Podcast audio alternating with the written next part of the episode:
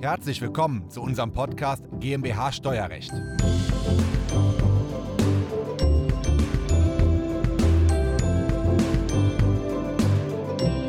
Stellen Sie sich vor, Sie haben eine Million, 10 Millionen oder 100 Millionen Euro Vermögen und Sie machen mit dem Geld nichts. Dann würde alle 20, 30, 35 Jahre die Erbschaftssteuer greifen und bis zu 30 Prozent Erbschaftssteuer müssten Sie zahlen. Dann blieb nach 90 Jahren nichts mehr übrig. Oder die Vermögenssteuer kommt mit 1% und nach 100 Jahren werden auch 100% des Vermögens durch die Vermögenssteuer aufgebraucht. Uh, das ist ein Problem. Umgedreht, wenn Sie schaffen, das Geld zu investieren, anzulegen mit 8% Rendite, würden Sie aus 1 Million Euro nach 30 Jahren 10 Millionen machen, also den Wert verzehnfachen, wenn sie keine Steuern dafür entrichten müssten. Und ja, dieses Vermögen zu schützen und zu vermehren, dazu hat mein Interviewgast von heute, Professor Dr. Dr. Olaf Gierhacke, ein Buch geschrieben, Vermögen schützen und die wichtigsten Kniffs, die verrät er uns heute. Diese Folge ist der Audiomitschnitt unseres YouTube-Videos. Das Video verlinken wir Ihnen in der Beschreibung. Herzlich willkommen. Mein Name ist Christoph Jun, ich bin Steuerberater in Köln und unsere Kanzlei hat sich auf das Unternehmenssteuerrecht spezialisiert, insbesondere auf die Besteuerung von Kapitalgesellschaften und natürlich beraten wir auch die Anteilseigner dahinter und die haben natürlich hohes Vermögen und dieses hohe Vermögen wird aufgezehrt durch ja, hohe Steuersätze in Deutschland, die vielleicht noch höher werden mit der neuen Bundesregierung, durch eine eventuelle Vermögensteuer, Vermögensabgabe und durch das Thema wie Erbschaftssteuer. Und drumherum gibt es noch ganz viele andere Themen. Mein Interviewgast ist Professor im rechtlichen Bereich. Er hat zwei Doktortitel, drei Masterstudiengänge, drei Master of Laws und zwei Diplomstudiengänge. Herr Professor Gierhacke, schön, dass Sie hier sind. Ja, vielen Dank für die Einladung, Herr Jun. Sehr schön. Mit Herrn Gierhacke habe ich bereits einige Videos gemeinsam gemacht, rund um das Thema Vermögen, Stiftung im Ausland, Vermögensschutz und so weiter und so fort. Die verlinken wir Ihnen alle einmal hier oben. Und ähm, ja, wie, wie kann man nun das Thema Vermögensschutz für Personen ab eine Million Euro, wie kann man das kategorisieren? Gibt es da eine Stufe oder gibt es da Bereiche? Ja, zunächst einmal ist das natürlich abzugrenzen, äh, der Vermögensschutz, äh, der Vermögensaufbau und den Vermögensschutz. Also mhm. in diesem Buch geht es explizit nicht so wahnsinnig um die Frage, wie baue ich Vermögen auf? Also wie, wie werde ich reich? Das ist mhm. eigentlich der Gegenstand der meisten Bücher in dem Zusammenhang. Sondern der Gerd Kommer und ich, wir haben uns halt Gedanken gemacht über diejenigen, die schon durch ihre Aktivität Aktivitäten durch meistens durch unternehmerisch erfolgreiche Tätigkeit zu Vermögen gekommen sind, die eigentlich gar nicht mehr so die Idee haben, das jetzt noch weiter zu steigern und, mhm. und aufzubauen, sondern vielmehr zu sagen, okay, ich habe jetzt eine gewisse Reiseflughöhe erreicht wie kann ich das denn jetzt absichern? Wie kann ich es für meine Familie schützen? Wie kann ich es absichern für die nächste Generation, für meine eigene Altersvorsorge, gegen alle möglichen Risiken, die man sich nur denken kann? Sie haben die wichtigsten schon angesprochen, das sind die steuerlichen Risiken, aber das ist natürlich nicht, nicht alles, sondern es ist relativ breit gestreut und wir haben uns eigentlich im mhm. Grunde genommen erstmal hingesetzt und so eine gewisse Auslegeordnung gemacht von Risiken, die für diese Zielgruppe relevant sind. Was sind das für typische Risiken? Genau, also wir haben im Prinzip unterschieden hier, wir haben jetzt einen kleinen Baum gemacht, mhm. Äh, dass der Vermögensschutz sich in, in drei Bereiche unterteilt. Der erste Bereich ist die Vermögensbewahrung. Mhm. Das heißt, da geht es darum, dass die, das vorhandene Vermögen möglichst wenig durch laufende Belastungen reduziert wird. Ja. Ja, da gibt es im Wesentlichen zwei Belastungen. Ähm, einmal eben die laufenden Steuern, also mhm. Ertragssteuern im Wesentlichen, äh, aber auch Erbschaftssteuern, die in regelmäßigen Zeitpunkten immer wieder kommen. Oder aber auch insbesondere im Bereich von Bankvermögen, das ist ja der Schwerpunkt, den sich mein Mitautor, der Gerd Kommer, sich drum kümmert, ähm, um die Belastung mit laufenden Gebühren. Ja, also dass man sagt, wenn man Geld bei einer Privatbank hat und dort ein Vermögensverwaltungsmandat erteilt hat und die Vermögensverwalter dann einem Zertifikate oder aktiv gemanagte Investmentfonds ins Depot legen, mhm. dann kann es durchaus sein, dass die laufende Kostenbelastung, wenn man das alles mal durchrechnet, so zwischen zwei und fünf Prozent pro Jahr liegt. Und wenn man an der Stelle etwas macht, also dann ist das ein aktiver Beitrag zur Vermögensbewahrung. Und wie das genau funktioniert, da hat sich natürlich der Gerd Kommer ein bisschen drauf spezialisiert. Also mhm. Vermögensbewahrung, Reduzierung der laufenden Steuerlasten, das ist ein Überblick. Dann das Thema Finanzrisikomanagement ist ein zweites Thema. Äh, da geht es im Prinzip darum, wie stelle ich mich als vermögende Privatperson auf. Meistens ist es ja so, dass die Vermögenswerte sehr stark in Unternehmensbeteiligungen oder in Immobilien in Deutschland mhm. strukturiert sind.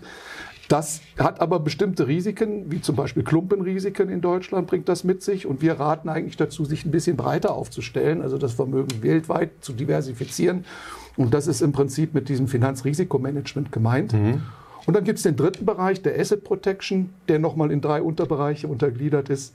Aber äh, das sind ja. zum Beispiel politische Risiken, steuerliche Änderungsrisiken oder zivilrechtliche Risiken, wie zum mhm. Beispiel bei Unternehmern, ähm, dass die unternehmerischen Haftungsrisiken. Also wenn die halt äh, Geschäftsführer sind in einem mittelständischen Betrieb und sie machen einen, einen Fehler in der Geschäftsführung, dann ist ihr Privatvermögen bedroht, weil man da ja hinein vollstrecken kann. Und mhm. das gehört im Prinzip zu einer ganzheitlichen Sicht für Vermögensschutz ja. mit dazu.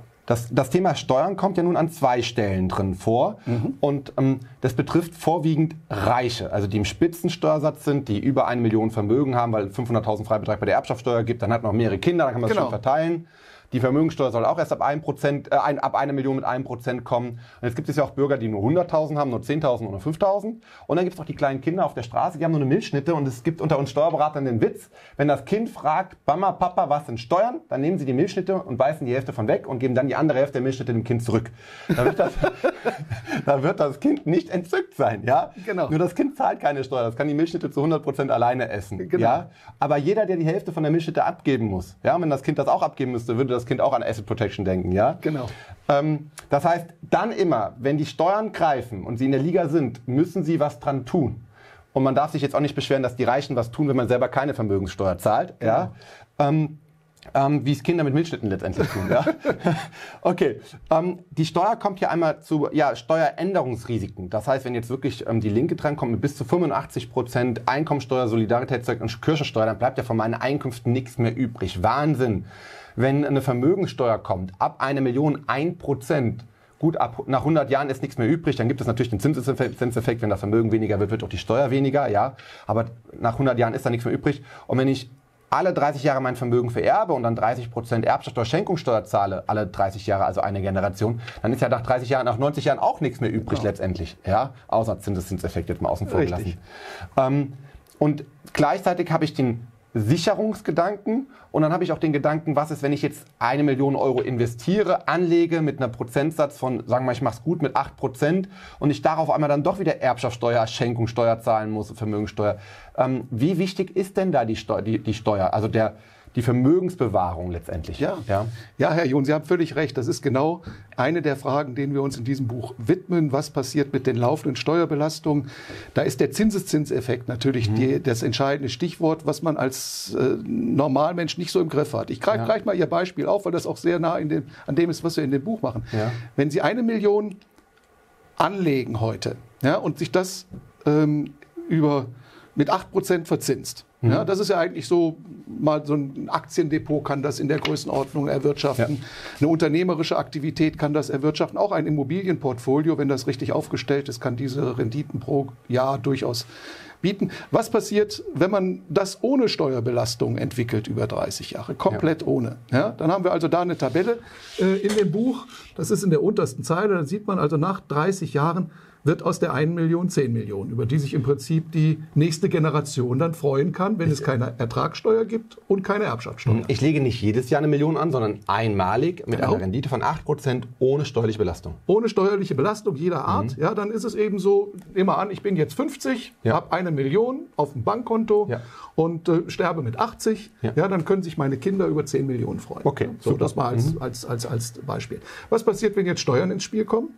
Ähm, dann gibt es einmal eben die äh, laufende Steuerbelastung. Da mhm. haben wir jetzt äh, das mal ausgerechnet, wie das ist, wenn jetzt die Abgeltungssteuer greift, also zum Beispiel 25 Prozent Solidaritätszuschlag dazu, mhm. gegebenenfalls Kirchensteuer.